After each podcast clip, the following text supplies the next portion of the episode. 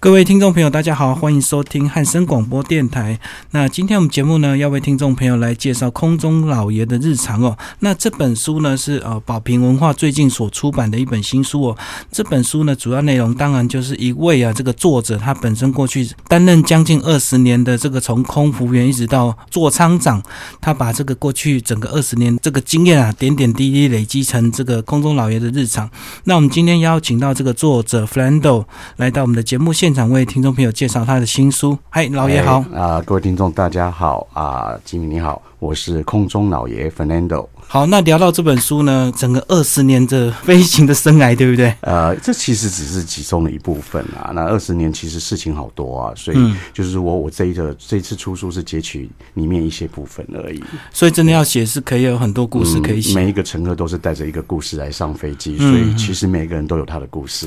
但是我相信这个老爷，你从二十年前，你在这个书的后面也有简单提到，你当初考空少，是不容易，为什么会这么坚决的想要当空中少爷？呃，其实每个人都觉得说男生应该就是当飞行师啊、驾驶啊，可是我一直以来我就觉得说，呃，我想跟人接触，而且我想要环游世界、云游四海。那这个工作大概只有空服员这个工作可以让我有这个机会。那我我不太喜欢死板的东西，所以我觉得人是很灵活的，可以跟人接触，那有温度。那所以呃，一直以来就从小就立志下定决嗯心想要当空服员这份工作。总共考了四次，呃那可以一家美商公司考了四次，对其他家也考了很多次，哦，所以其他家也没考上。啊也没有，条件不佳。所以当时的原因到底是主要的原因是什呃，么？我觉得这个我，我觉得我个性不太适合在亚洲的航空公司，啊 话太多，太主动，啊是是是，对，那比较不是那么含蓄。但是我可能呃，西方文化比较觉得说你主动是好的，可是在这个亚洲里面，你过度的主动，反正觉得呃，你应该比较不好教吧。哦，所以在亚洲的航空公司在挑选这个空服员的时候，他可能比较在意你的特质是比较安分守对，己。安分守己、端端庄庄啊，然后要英俊潇洒的。啊，他们比较可能比较注重是这些了。那我可能第一个长得又不帅了，不好看。然后呃，我觉得就是当对方呃问我问题的时候，其实我会讲的很多，我会表达。那我会可能他不太希望你表达过多，而且我知道一考的话，可能就是几百甚至几千位考其中的五个十个，所以那个第一印象很快就被刷掉了。我们当时那时候是我五千个台湾人去考，那只录取台湾两个男生，那我就是其中一个。所以说你就发现你的特质比较适合西方的航空，呃比较适合西方航空公司，但是西方航空就是又考了四次。呃，对，一开始的话就是第一开始就是可能年纪还太轻，那没有那个呃临场的经验。那再来就是我后来有从事呃饭店业，那职责还蛮高的。那他也觉得说，哎，你这样职责太高，可能不太适合当空服员这样。那前前后后就这样，总共考了第四次，一直到第四次的时候，我直接跟主考官说，啊、这已经是我第四次来考你们公司了。请您务必给我一个机会。那他也觉得很惊讶，怎么会有人想要考这个公司，考得这么艰难，要考四次？那我就告诉他说，呃，我过去如何的经验，那加上我本身有近视，我本身近视七百五十度，所以其实当时在亚洲航空公司啊、要考试是考空服员这东西是蛮难的。可是呃，这种美系航空公司，他觉得哎，近视并不是个什么大问题，只要你的人格特质，还有就是说，呃，你是确实真的很想要来服务这一块的话，那他们觉得哎，他们就会想用你。所以当时那时候的考试主考官呢，哎，他马上就觉得说，哎，我是个他们要的人。所以一考进去的这个一开始的服务，果然就是你预期心里理想的工作吗？是我理想，一直以来都是我理想工作啊。嗯只是说，呃，一开始当然，呃，人嘛就是菜鸟嘛，总是没有经验嘛。那服务的过程有时候总是会有些挫折，不知道如何跟呃乘客应对进退啊，或者是说整个职场文化，我也不太了解说哦、如何跟呃跟同事，这因为我们公司并不是说只有单纯的呃亚洲人，那种族有很多，那各个国家的人的相处方式，所以一开始有点磨合期，可是后来我还是蛮喜欢这样的工作，所以一直做，然后做了二十年。然后很快的时间就考上这个座舱长。做厂长是在我一九九九年的时候考的，因为一开始这个公司的规定就是，呃，如果您是之前的空服员，前五年你是必须要当这个叫做 stand by，就是永远随时待命班的、的空服员。那我很没有安定感，我我是那种很容易紧张的人。我想说今天要飞，明天不要飞，那有时候有一个呃休扣很短，大概可能两个小时之间扣，你就马上要去报道，那我觉得非常紧张。所以后来他他他有推出一个就是做厂长制度，那这个是可以让我呃就是跳出呃就是呃 stand by 这个这个过程，那我就当了做厂长。所以很特别，就做厂长纯粹就是看考试的实力。对，因为考试它是看人，而且它有很多就是呃外来的就是人事培养公司来考，而不是由公司来考的。哦，所以比较公正客观。公正客观，然后他考的不只是语文，他很多呃，我们当时就好像是楚门的世界，他随时随地观察你每一个小动作。哦，他觉得你是不是有那个能力去跟 handle 啊客人的问题？那你跟乘客之间的 contact，再加上你当时跟啊你同其他同时竞争。者之间的应对进退。他这都是他每个打分的的重点，所以放大镜来看我们的整个过程，这样。这样讲，搞不好连那个你的 FB 动态他都会偷看，对不对？啊，那个时候还没有，那个时候还 如果是有的话，现在就看你有没有政治偏激啊？就是那有没有有交际？你的 对对对，你的政治方向，或者说哦，你的交际应酬方，或者说你你平常的休闲什么，他可能每样东西都会去观察，因为什么都会可能影响到工作，到你的工作，而且就会影响到你这个 performance，就是你的表现。所以他这用这样的方式来决定你。所以当时那一个礼拜考。考试上课哦，好紧张，每天都在拉肚子。最后果然就顺利考上做厂长。然后最近出了这本书，其实如果早几年出的话，其实故事都一直很精彩，对不对？那为什么会到这个时候突然才把它整理出来？今年是我第二十年了。那以前我我有写，我其实年轻的时候就有在写东西，那写故事。那只是说那时候呃，当时有什么无名小镇之类的东西都哦，后来这些档案资料都不见。那一直到去年的时候，我发觉说，哎，我已经飞二十年，那我的时间比较有点空档，那我想把这个。所有的呃，我这些年来的故事，慢慢慢慢整理出来。打从我开始飞啊，一直到现在，那所以我就呃，哎，哎，从去年的时候才开始在这个粉丝页开始跟大家分享。那也讲到一些服务的东西，还有就是说同理心的呃概念这样子。嗯，空中老爷的粉丝页就叫空中老爷的日常。是那粉丝页其实呃不到一年的时间冲了三万多，算是非常的快。对对对对，可能就是你写的文章够深刻，会引发我们的很多。粉丝帮忙分享，这样蛮多粉丝都在哭。好啊，那提到这个做仓长这样的一个职务，当然第一个就是面对乘客，那第二个就是面对自己同样的机组员嘛。嗯，对，就是你也要带领很多年轻的这个空少空姐，然后对上可能还有机长的一些问题。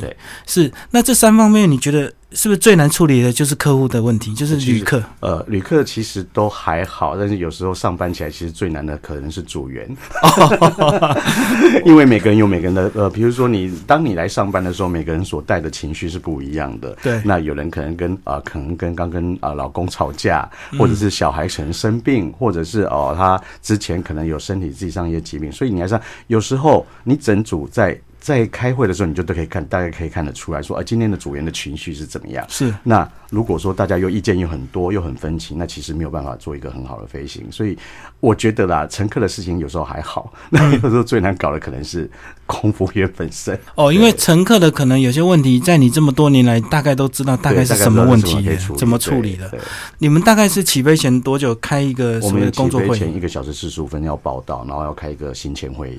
哇，所以发现他的状况也没。很难处理的，对，想要换班也换不掉，时间太短了。只能用利用最短的时间，就是我可能会直接哎看，觉得说这个同这位同事可能今天的状况不是太佳，那我在飞机前我就稍微留意，那跟他谈一谈。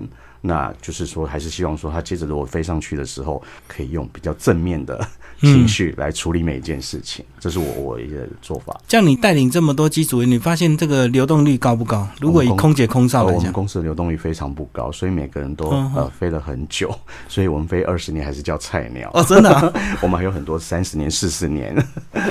所以这样飞的很久的机组员相处在一起，也有另外一个问题，就是大家都以为自己很厉害，会不会？其实有时候你呃。这个工作因为服务嘛，那你会觉得，比如说你同你导师在做同一个舱等的事情，那事情是一样的，对啊，所以你就会觉得啊，我就是专家，嗯，那他们也会去接，比如说有人是固定做头等舱厨房的，他有时候会呃一些养成的习惯就是，请你不要进我的厨房，因为这是我的，这种心态是有时候是蛮难的。那 OK 了，那我也是尊重每个组员，但是做事的时候我还是要做事啊，我还是要进去，所以这个大家都认识了，那也大家都飞了很久了，那每个人都有自己的工作的一套方式。这是一个原因。那但是总我们当这个座舱长的，还是要居中协和，让大家可以和平相处，然后好好的飞行，然后做好每一个服务。所以这样讲，座舱长倒不是说，反而是在协调性跟这个观察上是最重要的。对啊，那当然有他的职责所在啊，那就是四处每一个舱等这样四处协助帮忙啊。那当一旦有任何的问题的时候，他一定说找你的座舱长来啊。嗯，那这个时候就是就是你又要出来，就是要处理事情了。好，那如果是这样，当然就是客这个旅客就会对你这个倒垃圾。对不对？是，我们要倾听。然后机组也会找你，呃，也会。他可能有什么感情问题，什么有的没有，他觉得他没办法处理的，那这时候你要当一个聆听者，然后哎，或许适时的给他一些建议。所以这样讲，以老爷你这样的年纪，是不是反而做到越老这个越能够处理这样的一个事情？因为你看的已经豁达，但是我看的是蛮豁达的，就是一直以来我的人生哲学，我用我在飞行上的高度，然后来看这世界的宽度，所以呃，我的心胸没有那么。那么样的窄，我不会呃那么有怨念，所以就事情哎就是这样嘛，那也没什么好好去争执啊，或者说去争吵这样。我是用这样的心态来面对每一件事情。嗯嗯。然后以空姐、空少这样的一个行业特性，有时候会不会因为他们的职业的一些特殊性，所以造成说他们本身彼此之间也会有时候比较不好相处？人与人之间，即使你在办公室文化，也是会有，不是说不管你是空姐或空少，或者说你一般的上班族也是一样啊。这是就是一个小型社会嘛，那你人与人之间。好不好相处，那就是缘分嘛。那你如果说真的不好相处，那也是不过短短的那一段时间。对对，那我们呃人还蛮多的，所以我就如果真的很不好相处，八字不合，那下次就不要再跟你飞了嘛。就想尽办法就把班调班把调走。所以所以所以所以还好。那可是，一般上班族可能就是今天我跟你就是没有八字就是不合，那我可能注定我接下来的日子要跟你啊很久的时间，还是要在同一间办公室。那这是他们的相处模。那但但以飞机空服员、空姐这个工作。来讲的话还好，我觉得就是说，即使真的真的八字这么不合，那下次再见面可能是三年、四年、五年以后的事情了。哦，或者是想尽办法，只要把班表换掉，就我就不会看到你。对，好，这也是非常有意思的一个行业。好，那接下来是不是开始就跟我们来谈一谈你过去跟一些旅客的一些互动，好不好？是。呃，相信有一些胡闹的，也有一些温馨感人的啊，很多。人世间有一些温情嘛，但是也有一些胡闹的事情嘛。那有些就是，呃，就是呃，很多就是只只在服务业上面啊，那。他们的认知可能有点不太一样。这几年又资讯的发达，那有对服务的看法有不同，所以在要求上也变多了。有时候是无限上纲，然后的要求。那以像我第一篇所谈到的，就是呃，我叫下人总管这件事情。那乘客在他就觉得他没有拿到他的餐啊，他想要的日本餐，于是他开始就是用骂侮辱的。称之我为下人，问我跟我说我不要脸，然后在这种年纪还在这飞机上端盘子，都还没搞清楚他到底发生什么事情的时候，他就先胡骂你。反正他认为你们服务人员就是该被骂哦。那这种心态我是觉得是不对。那接着在我把事情处理之后，他还是觉得我就是要骂你，嗯嗯，因为你们就是活该应该，然后。我请他道歉，因为我觉得这种对我人格有点损伤。那我说我可以向您道歉，就是说我们没有办法提供你您要的服务啊的餐点。那这个我向公司以公司的立场向您致歉。但是我觉得你这样乱骂我是对我不尊重，那我觉得你应该向我致歉。那他就觉得说您不过是个下人，有什么好跟我要求道歉的？那一直到旁边他的先生看不过去才制止他。那我觉得人与人之间就是嗯，在飞机上。吃不到饭有这么严重吗？那你需要这样子骂人，骂人骂到骂到让人家呃，其实是不对的，不尊重了。那我有碰过呃，就是因为得不到他要的座位，所以事后攻击我的乘客，那呃问候我母亲，问候我的祖宗十八代之类的。那我觉得这都是有点呃，已经。荒腔走板，而且就是说，把服务这个看法已经过度了。就是说，他认为我是乘客，我要怎么样，我就是要怎么样。嗯嗯，哦，那我觉得这是不太合理的。所以有时候他们的要求，如果说只要，比如说以这个他们要吃的这个日式料理来讲，如果有的话，你们一定会给他。如果有，我们就是按照公司也有他的准则嘛，那就是照顺序。如果还有的话，就就会给。比如说你的，您对这个公司的忠诚程度啊，贡献度，对贡献度、忠诚程度，卡级的会员不一样嘛。那我们这是按照这样子来调配餐的。其实空服员在飞机上，没有人喜欢去得罪你什么。你想要什么，我只要有的。我我们有时候还甚至牺牲自己的餐点，我就是给你啊。对，对，我们是真的是这样做。那我觉得也没有特别说要去刁难你，但是有些时候乘客他达不到他要的东西，他就觉得是你是在刁难我，嗯你是在故意跟我唱反调。其实真的没有人是这么无聊，想要去跟你唱反调。对，比如说以这个换位置来讲，是有些人就是说看到哎商务舱是空的，啊他就从经济舱要跑去呃坐商务舱。很想就是上次有关我飞机上，因为他觉得他是个 孕妇，而且他用了一个词叫做呃，你们飞机上应该有博爱座。想要享受一些特权。对，那就是嗯一直、一直我们一直给人家的概念，就是说台，呃，因为我们的捷运上面就写着博爱座叫 priority seat，、嗯有优先权。那他这个这位妇女啊、呃孕妇，她就觉得说，呃，那你们应该大家有同情心啊，那所以我是孕妇，所以你们应该要有博爱座给我。那其实她就是想要坐商务舱，对，对，那个是也是有一点蛮离谱的事情。所以说如果他要做没有人的这个经济舱的位置，你们是可以通融的。没有人的经济舱位置，我们还是有分舱，我们还有叫做豪华经济舱 啊，那那那个是要加钱的。那如果说其他的空位有空位，当然我们还是我会尽量让他坐舒服一点，是是啊我们都可以这样子做。那只是说你不要啊、过度啊、越了，比如说因为。毕竟我们在经营一个航空公司，它也是有它的等级之分嘛。对对对所以这个舱等跟那个舱等毕竟就是不一样的价钱。那对大家公平的话，那你既然没有付这个钱，那实在也没有理由去跳到这个舱等。那不然那些人花那些钱，那不就是冤大头了吗？对啊，是然后他们的理由就是，反正空着也是空着，反着，正空着，呃常常有这个理由。对啊们常会讲，反正你空着也是空着，干嘛不给我做啊？那嗯问题是，就是空着是空着没事，但是人家这些人付的是价钱是不一样的啊。那我们要对大家一一视情的嘛，就是就是要公平嘛。嗯所以嗯是这个原因了。对，要不然大家永远都是先买经济舱的，大家都在等商务舱的空位。商务舱的空位，那全部你们空着也是空着，我全部通通跑到商务舱来做，那我这个是不对的啦。呃，没有这个嗯是嗯不恰当。好，那如果以飞机上的状况来讲，当然除了这些无理的要求，当然也是可以比较容易解决。但是我觉得最麻烦就是可能有一些呃一些危急的状况，或者是有影响到生命安全的，是比较麻烦的，对不对？是我有碰过，就是因为喝醉酒，那已经开始攻击其他的乘客。嗯嗯嗯，那醉醺醺的，然后呃言语上面的呃就已经呃骂粗话了，然后又加上他开始攻击其他乘客，已经造成飞机上的安全。那所以后来呃我们的处置就是要把他五花大绑。在五花大绑，不过这种呃，我飞的航线还蛮好，就是常常有那种呃彪形大汉呃呃 的老美同行就对。对都会 同行，所以这时候他们会协助我，那让我可以制服他，不然我光是我一个人，有些时候呃对方还蛮高大的，那又在发狂发酒疯的时候，其实蛮难以制止的。这时候就是同机一命啊！对，因为大家都要安全嘛。如果不帮忙，那个对飞机出状况，那那通常在我的航班上面，嗯，尤其呃，应该是指美国人居多。那对通常他们都会愿意就是协助，因为如果他造成其他人的啊危险，那整架飞机就不会安全了。所以他们会有这种意识，所以哎，就是大家要协助。哎哎，这样子你有看出这个民族性的差别哈好像美国人他就比较会那种伸张正义型的他们，会。那亚洲人好像就比较呃比较不太想要接触这样的事情。对对对对这是毕竟有一些民族性的问题。然后是不是每次在飞机上遇到一些危急的状况，你们就要紧急求援？就是可能说机上要有一些刚好要有一些医生或者是护理人员这医样子。生护士这是有牵扯到，比如说呃医疗方面的用药或用药过程，或者嗯是说我无法判断对方呃乘客他是有什么样的病状症状，可能有流血。啊，或者是呃呼吸不正常，然后怎么样？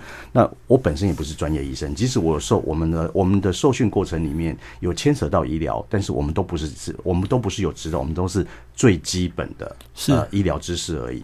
那所以在这种情形呢，我们飞机上有医疗箱，那一旦需要用医疗箱的时候，你也是要有专业的啊、有执照的医疗医师或者是护理人员，他们才可以来使用这个东西。不是每一次飞机上都会有医生或护士，对所以一旦发病的时候，其实有时候蛮麻烦的。嗯那如果没有，那也只能我们就只能启动哦、像我们飞机上有个东西，有一个系统叫做呃 MedLink，那就是指我们跟呃一个叫做呃医疗辅助协协助，它是针对船舶或者是飞行器，是那他们有医医务人员，我们透过就是叫做 interphone 这样子来沟通，哦然后来告诉我们说，哎、我们现在的症状是怎么样，那他给我们建议应该怎么处理。哦，那如果真的都没有医生的时候，我们都会用这样的方式来处理。就是至少经过他们专业的建议来做处理来。做处理，不然的话，我们本身就真的不是医生，也不是嗯护士，那真的很多事情是我们没办法做得到的。是这二十年其实时间蛮长的，然后经历过我们这个 SARS，对不对？嗯，经历过又经历过这个美国最呃911恐怖的九一一，是，所以我碰到了。大概在哪一段时间，你那时候觉得每天上班是非常其实恐惧。其实比较紧张的，那个时候 SARS 那个时候，因为飞机都看不到乘客，你其实蛮担心说啊，那那那那这样公司还可以营运的下去吗？那整架飞机，比如说我们七七七两百多个到三百个的客人的时候，你有时候带不到五十个人呢。那那个时候蛮，而且每个人都人人每人都是戴着口罩，人人自危，他也不想跟你讲话，你也不想碰到他，你碰到他，你觉得你哎，你是不是会有病，然后会不会得得病或者死掉？所以那个段期间其实还蛮紧张的，就是嗯，不是那么那么那样的美好了。然后九一那段时间会不会九一的话，就是所有的安全检查都很严格啊。那每天每次过一个海关就要这个拖那个拖，然后全部一个一个检查被搜身什么有的没。那那个时候，那你就你你只要看到一点点小小的东西哦，比如说飞机上突然什么有人撒一些粉，哎，你就想这是不是是不是有问题啊？或者说这个这个厕所突然被怎样又画了一个记号，哎，那种我们是不是成为攻击目标？上起来嗯上班会比较紧张。那但是我觉得还是面对它吧。就是这样子，那我就走过来了。然后那段时间有没有特别去观察每一位乘客是不是可疑分子？嗯，没有。呃，就是说你我没有针对哪一种种族，但是就是说，当他有一些言语上面的，或者是眼神啊、精神状况啊不太对劲的时候，你会加倍的注意。是对，因为你也不想说，哎，我们因为在尤其那个事情刚发生没多久嘛，你总会觉得说，哎，那到底是不是还有共犯，或者是他们有什么后续的嗯行动？所以，呃，我们本来就职责就是要比较要 situation awareness，时时都要注意四周的情形。那所以在上班的时候，我们会特别留意。那心情是确实比较紧张一点。而且我记得那段时间好像飞机上都还有配有这个便衣，对不对？美国 FBI 在，就是还在潜伏在上面，都在上面。那你们你们不会知道的啦。但是你们知道，对不对？我们我们我们一定要知道。对对对对，而且我们一定要知道他们在哪里，那他们带什么东西，我们都要知道。好，那这二十年当然有一些点点滴滴是客人的这个呃互动，或者是一些无理的要求。但是我相信一定有很多温馨感人的这个故事，对不对？是不是也帮我们谈谈有没有什么印象深刻？印象特别深刻就是有在我一个呃洛杉矶飞去呃东京的航班，那因为呃我那天我们是七四七的飞机，那我担任副座舱长的职责，那我就是负责整个经济舱的大小事嘛。那当时我的空服员他正在做一个饮料服务的时候。他回来，他就开始抱怨，他就说：“哎，刚刚有一个座位的小姐啊，她啊跟我要了一个苹果汁，然后她跟我说给我女儿一杯姜汁汽水。那可是我完全没有看到她女儿在哪里。那我觉得她是不是神经病？”那他一开始他是这样子讲法，那我就说，嗯，他或许有什么问题，但是不见得是神经病。那你也先不要先先入为主。对。那我说我再来啊观察，我再来处理这件事情。那很巧不巧的，那我要开始送餐啦。我要送餐的时候，我发现说，哎，这位小姐怎么也订了一个儿童餐？那一般来讲，成人应该不会特别去订儿童餐。可是他是有选择的，他也可以订啦。那可能说他特别偏好儿童餐啊，我也不先下先下任何的看法。那我就说哦，那我来处理。那我去的时候，我去接近这位女士，叫西村女士的时候，那时候虽然是白天的飞行，可是我看到她桌上摆了一张遗照，是个小女生。那当时我有点惊吓到。因为我想说，大白天干嘛拿一张遗照出来是要吓谁？那但是我也没有说什么。那我就说，哎，西村女士，这个是你点了一个儿童餐，我猜啊，应该是要给你女儿的。呃，还有你刚刚要了一个什么姜汁汽水，我不知道我们空服员有没有拿给你哦。那我们不想招待不周哦，那是不是在哪里我可以帮你送过去？结果没想到他竟然回答我说，哦，这些都是要给我女儿的。那我的女儿叫奈奈子，她在这里，她就指着遗照。我想说，现在是到底要演哪一出啊？怎么会这样？可是我们还是将心比心啊！我去聊，我想他应该有他的故事。那他看到我有点惊吓到，所以他就解释了。他就说：“哦，因为其实一直以来，他们都是带着他们女儿飞行。那他们家是在东京啊，但是他们常到洛杉矶做工作的原因。那不久前，他的女儿得癌症去世了。那他答应他，只要他旅行，他一定会帮他准备他最爱的姜汁汽水。”还有他最喜欢的儿童餐，所以这个儿童餐跟姜汁汽水都是要给他的女儿奈奈子。当时听下来，我当时是非常的感动，感同身受。因为任何一个人经历过这样失去女儿的伤痛，你一定呃可能没有办法那么快的走出来。所以我了解了，我也明白了。那我就说好，那这个餐是给奈奈子，那没关系，我再去准备一个餐点啊来给你。我就去了厨房拿了一个餐点，然后放到她的上面。那我就说，先生女士，这次餐点是给你的。然后我就对着一招说。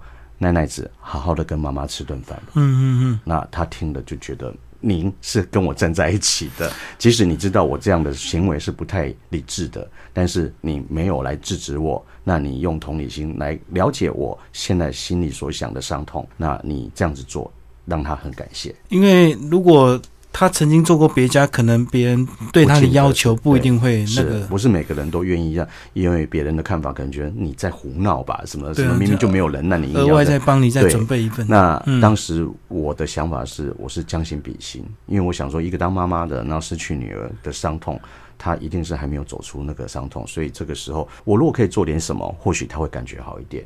那一直以来，我觉得在让乘客有一个愉快的飞行，是我想要做的事情。那所以在这个飞行上面，我做了这样的一件事，那也让这位小姐觉得这是一个呃很棒的服务。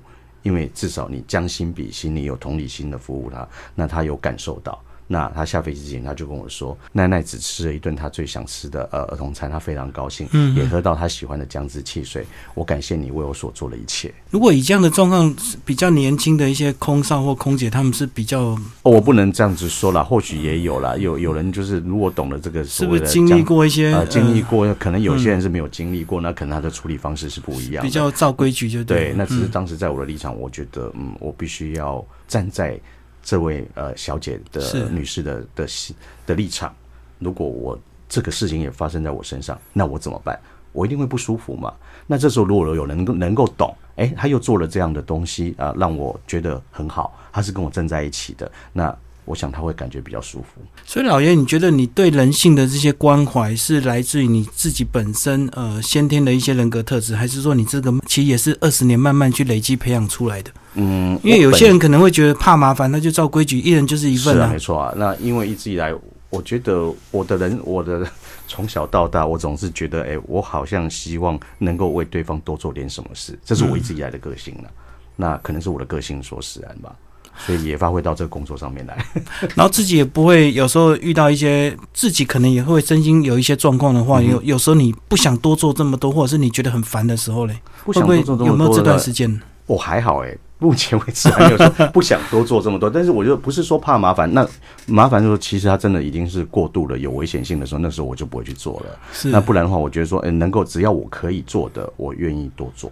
我的个性是这个样子，我就总是想要，哎、一件事情，那当碰到问题，那我总会想着说，哎、我是不是可以多做点什么，让对方感觉好一点？对方感觉好，那我也会感觉好。啊，我一直讲我是以这样的心态。我记得我以前念书的时候啊，呃，我是在教会学校徐汇中学。那我们那时候，我记得我们神父跟我们说过一句话，叫做 sharing，就是分享。然后分享就是分享每个人的快乐与忧愁。那其实你一旦懂得分享，你会让自己更高兴、更快乐。所以一直以来，我觉得这个是我的座右铭，就是说我在处理事情的时候，不管是好的分享或坏的分享，我觉得说我只要能够帮别人做的。多做一点什么，然后别人很高兴，我也会很高兴。那分享分享任何愉快的事情，或分享别人的悲伤与欢乐，那我来倾听、了解，然后帮他，或许让他说出来，或许让他做一些什么，让可以让他感觉好一点的。这一种分享。那这样的分享，我觉得是很快乐的事情。对，这是我一直以来，我我我是保持这样的个性。我觉得现在很多年轻人他们想要考空姐这这样的一个行业，因为他当然就是说，第一个这个整个呃，其实光鲜亮丽的穿着打扮，穿着打扮然后薪水又高，然后再又可以环游世界是，但是他相对付出的就是，比如说他工作可能稍微不正常，或者是说主要是对客户的服务。那其实我相信很多年轻人可能他们要享受这个比较高的薪水跟待遇，可是，在客户的服务上面，他不愿意去做到这样子。呃很多你应该遇到很我不能说不能说一些状都是了，嗯那就是比较。我可能是因为也是世代在更改嘛，那他们的想法就会觉得说，那你你就上飞机就只不过是吃个饭，然后喝个茶，然后就这样，我为什么还要多做这些事情？那对对对，这个立场的话，我我通常我觉得能够做的合理的、安全的，我都愿意多做。那如果说除非真的是过度，那可是呃，我必须有时候啦，年轻人真的可能不太愿意。对。那如果你劝他们，他们不听，你是不是就干脆你就来帮他们做？呃，我很多时候不喜欢去主动去跟人家讲那么多，与其你无聊你要，与其叫你去嗯求你让人来做，那我自己来做好。嗯嗯，对嗯，只要我可以的，我宁愿自己来做，真的。所以就是你的人格特质就这样。对，因为我觉得干嘛跟你说，你都已经觉得你不认同嘛，对你认为说这是你多余的服务嘛，那你不愿意这样的付出，那我觉得 OK fine，那我来做，我也不会少一块肉，对，我会我会我会这样子个性。对好，但是就是是还有很多各式各样、不同种类、个性的做厂长，对不对？也有很权威的，很有权威。有些人一上飞机就是他 就觉得我就是座舱长，所以是什么事情都不做，就熬过来嘛。对，他开始要享受，反正就开始，然后也有那种。开始使唤下面，比如说一上来就是啊，我的牛排呢，我的报纸呢，然后他就开始坐在那边吃牛排啊，看报纸，然后旁边的同事每个人大家很辛苦的在工作，也有这样的做厂长，那也有那种就是一天到晚让你好紧张，好像纠察队一样，一上飞机就是你这个不行，你这个不对，你这个做错，你那个怎么样，然后随时机会让你 让你每一个动作都好紧张，对，然后呢，他又不断的去跟我们所谓的呃高级卡会员哦，就是。求表现，然后说他有多棒多棒多棒，哎，那让对方就帮他写了赞美信。哦，李大同吗？对，类似这样之类的。是那那这种感觉就是说，其实人有百百种，但是我觉得说这么多人，但是我们也有很好的座厂长啊，就是什么事情就是他不要空服员被亏待到，所以他总是最后一个吃饭的人，他总是最后一个去休息，他总是最后一个下飞机的人。乘客有什么问题，他一定是会站在组员这方面，然后来去跟客人居中协调。那他不会因为一件小事，就是在指责乘客、指责空服务员哦。那我想，这才是我要学的一个做厂长。那我自己本身也是做厂长，所以我是朝这个方向。来努力，好像就是你现在的写照。呃，我没有，我还不够完美啊，因为我们我们同事之间还有很多，还有更好的，还有很多更好的做厂长，他们真的很棒，真的，我必须要这样说。我还不是那种呃最完美的那种。就是说，如果我们愿意多做的话，其实永远都可以观察出很多小细节，可以帮客户去注意。他们其实，因为他们要这样的要求，一定有他的故事所在。对，那和只要是合理的，我觉得你多做一点，那你也快乐，那乘客也快乐啊。不过为什么能够帮助人家是一件快乐的事情啊？为什么？一定要觉得说帮助人家是一件很痛苦的事，那你觉得多做好像啊会让你呃多走几步路去拿个什么东西，你会觉得你会不舒服，你就觉得啊对方在整你啊什么的，我我倒不会有这样的心态。那其实应该还有后续的出版计划，对不对？其实你的故事一直可以写下去。如果有机会的话，就是主要是要有空整理。呃，是要有空整理。那如果还呃这个呃大家还想要再继续看的话，因为每一次的当班都有很多故事，每一个飞行每一个每一次都是有事情，每一个乘客都有他的故事。那我飞了。这么多年，每一趟航班一定都会有故事。的发生，那看我怎么去观察，怎么去是啊。对，刚刚聊的都比较温馨，我们最后来聊一些比较严肃的话题，就是在最后那个分寸的拿捏。如果有些乘客对你们不礼貌，甚至动手了，嗯哼，到底是怎么样去拿捏？说到了最后下机，我要告他，还是说真的要求他道歉就算了？嗯，那个分寸的拿捏，嗯，基本上来讲，如果说是以这种外商公司来讲，言语上面的攻击，那就已经是攻击了，就已经很严重了，就已经非常严重。那通常这种情形，我们的规定是，呃，机长会要求他下飞机。嗯，那可能如果是在美国本土的话，直接就找警察了。是，那可是，在亚洲的时候，比较，嗯，亚洲的警察好像比较不太愿意去，希望你们都是。和平共处啊，各退一步，各退一步，大家握握手，喊那就没事。可是你想想看，如果今天这个客人已经情绪到已经骂人了，然后在那接下来在飞行时间，你怎么知道他会不会在同样的事情再继续发生？对，那是不是会你在飞机上是没有任何的资源的情况之下，在这密闭的空间里面，请问你我要叫谁来帮忙我？嗯，所以这是我们的考量。所以为什么就是说，一旦他在地面上有这样的情形的时候，通常我们会直接就把他拉下去。就就不让他上飞机。那要不要告？那嗯，看情形。那像我上次被攻击的部分，因为完全没有录影机录到，那接着他就人就走了，他就跑掉了。然后再来就是说，呃，他事后还不断的打电话来，就是告诉我们公司说我欺负他怎么样，那一定要他告到我没有工作。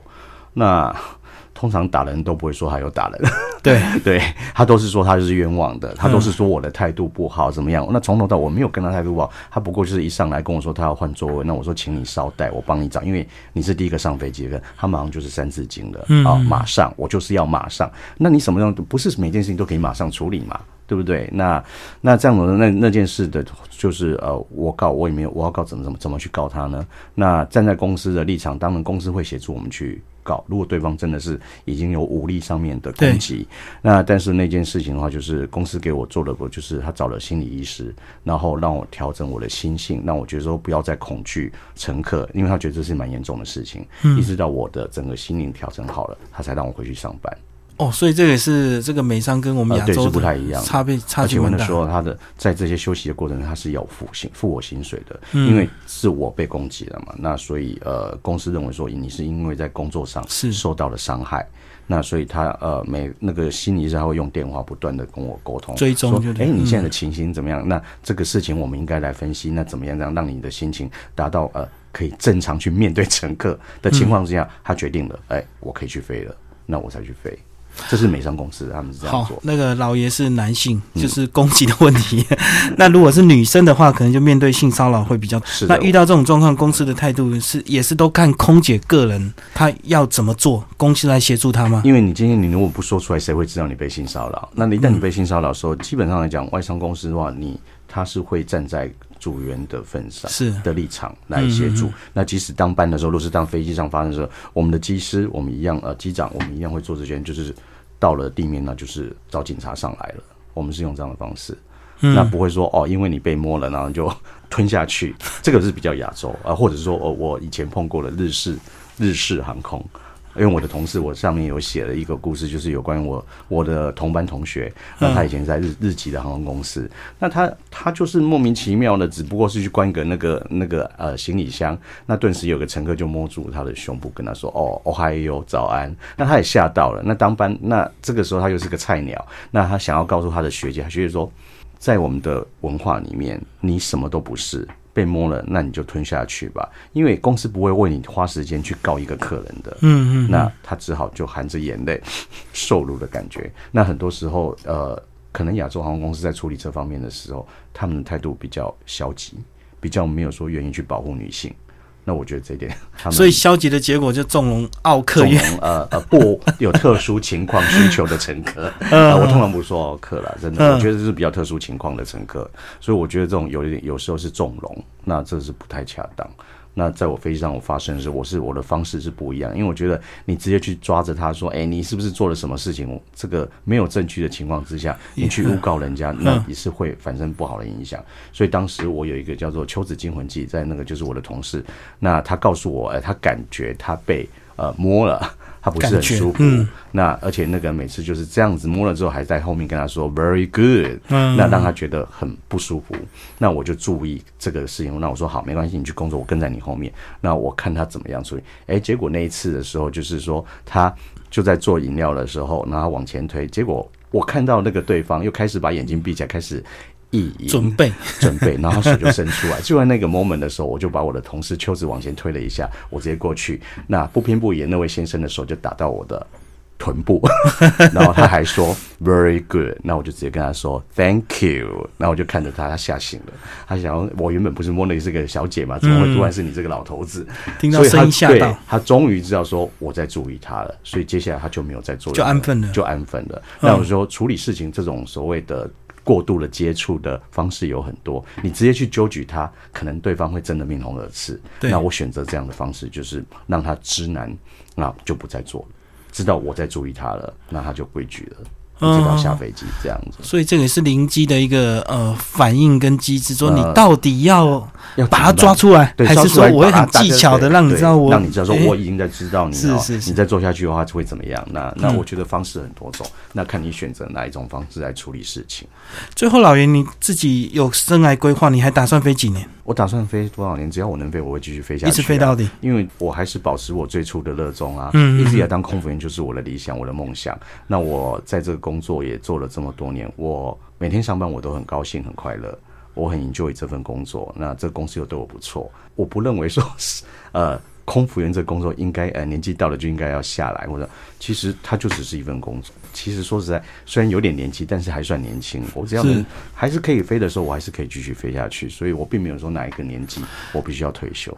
这个工作特性就是跟一般我们上班族比较时间就是不一样，对不对？所以说你平常自己呃做怎么样的休闲来打发在空班跟空班之间？空班呢，因为我的基地不是在台湾，那又在东京，所以我通常我会一次的去出去，可能飞个十天、十五天，半个月，连续连续把它飞完。那那个飞的过程当中，我就很累了，我就要休息。可是回到台湾的时候，哎，我还可以可以一次休个半半个月哦，我怎么样？那这半都通常的时间，呃，我喜欢下厨了，我喜欢下厨，然后呃，园艺。呃，我种种花花草草，然后就是呃户外走动，那就是跟朋友喝喝咖啡，这是我平常最大的休闲。所以这样算是一个非常好的工作，是很悠闲。对啊，又有比较好的收入，然后你的时间又能够集中休假，是。然后在你工作的时候又能够看尽这个很多人性的这个百态，看了很多戏的的感觉。因为好像每只要每个航班机舱门一关起来，哇，感觉一出大戏就要演出，每个人的人性就开始显现出来的。所以我可以想象，想象说你这样子在观察，其实你心里大概就有底，说，哎，这个人可能打算要干嘛？对对对，或者是他讲这句话，他心里其实。他有什么要求？或者是有些人可能就是贪小便宜啊，或者有些人就是想要耍大爷啊，可能是这样。那但是我觉得每一个人都是有故事 有戏啊。那所以就是利用在这个飞行的过程里面，我可以看得蛮清楚的，所以看到很多的人生的百态。所以对你来说，可以说是全世界最棒的工作。我认为它是一个很棒的工作，所以我可以继续做下去。所以我觉得每个人只要在工作上去找到一些乐趣，其实每个工作都是最棒的。是的，真的，就是说选择你所爱，然后每个人有每个人他自己的天空。那我选择这份工作，那我觉得我很保持我原有的，就是那个热忱，还有那个那个专注力。那我觉得我从有时候我不太认为我是在工作，是。我是在享受一份一个我无法言语的一个一个一个职场。那那我不太把它认为是个工作，人家付钱让你享受，人家付钱，那我想，那我觉得我可以看尽人生，然后我可以到世界各地这样子去旅游，然后跟着去休息，然后在饭店过呃在饭店过那享受很好的饭店的设施啊，这我觉得这是一个蛮难得的机会啦。那我没有特别说啊我将来要呃做到几岁就要退休啊，或者说，因为我觉得常常感觉上班没有。就不是一个很辛苦的的工作，我没有把它当做是工作来看待。对，跟一般的所谓的电子业，可能他们就是说年轻的时候拼命赚到钱，是，然后赶快退休花钱。啊我还好，我边工作边想。对对对对 对，这样生活步调比他们慢多了，身体也比较健康。嗯，保持这样的状态会比较好。好，今天非常感谢空中老爷来为我们介绍他的新书《空中老爷的日常》。那呃，宝平文化所出版，那听众朋友有兴趣可以找来阅读。谢谢各位听众，也谢谢金明，谢谢。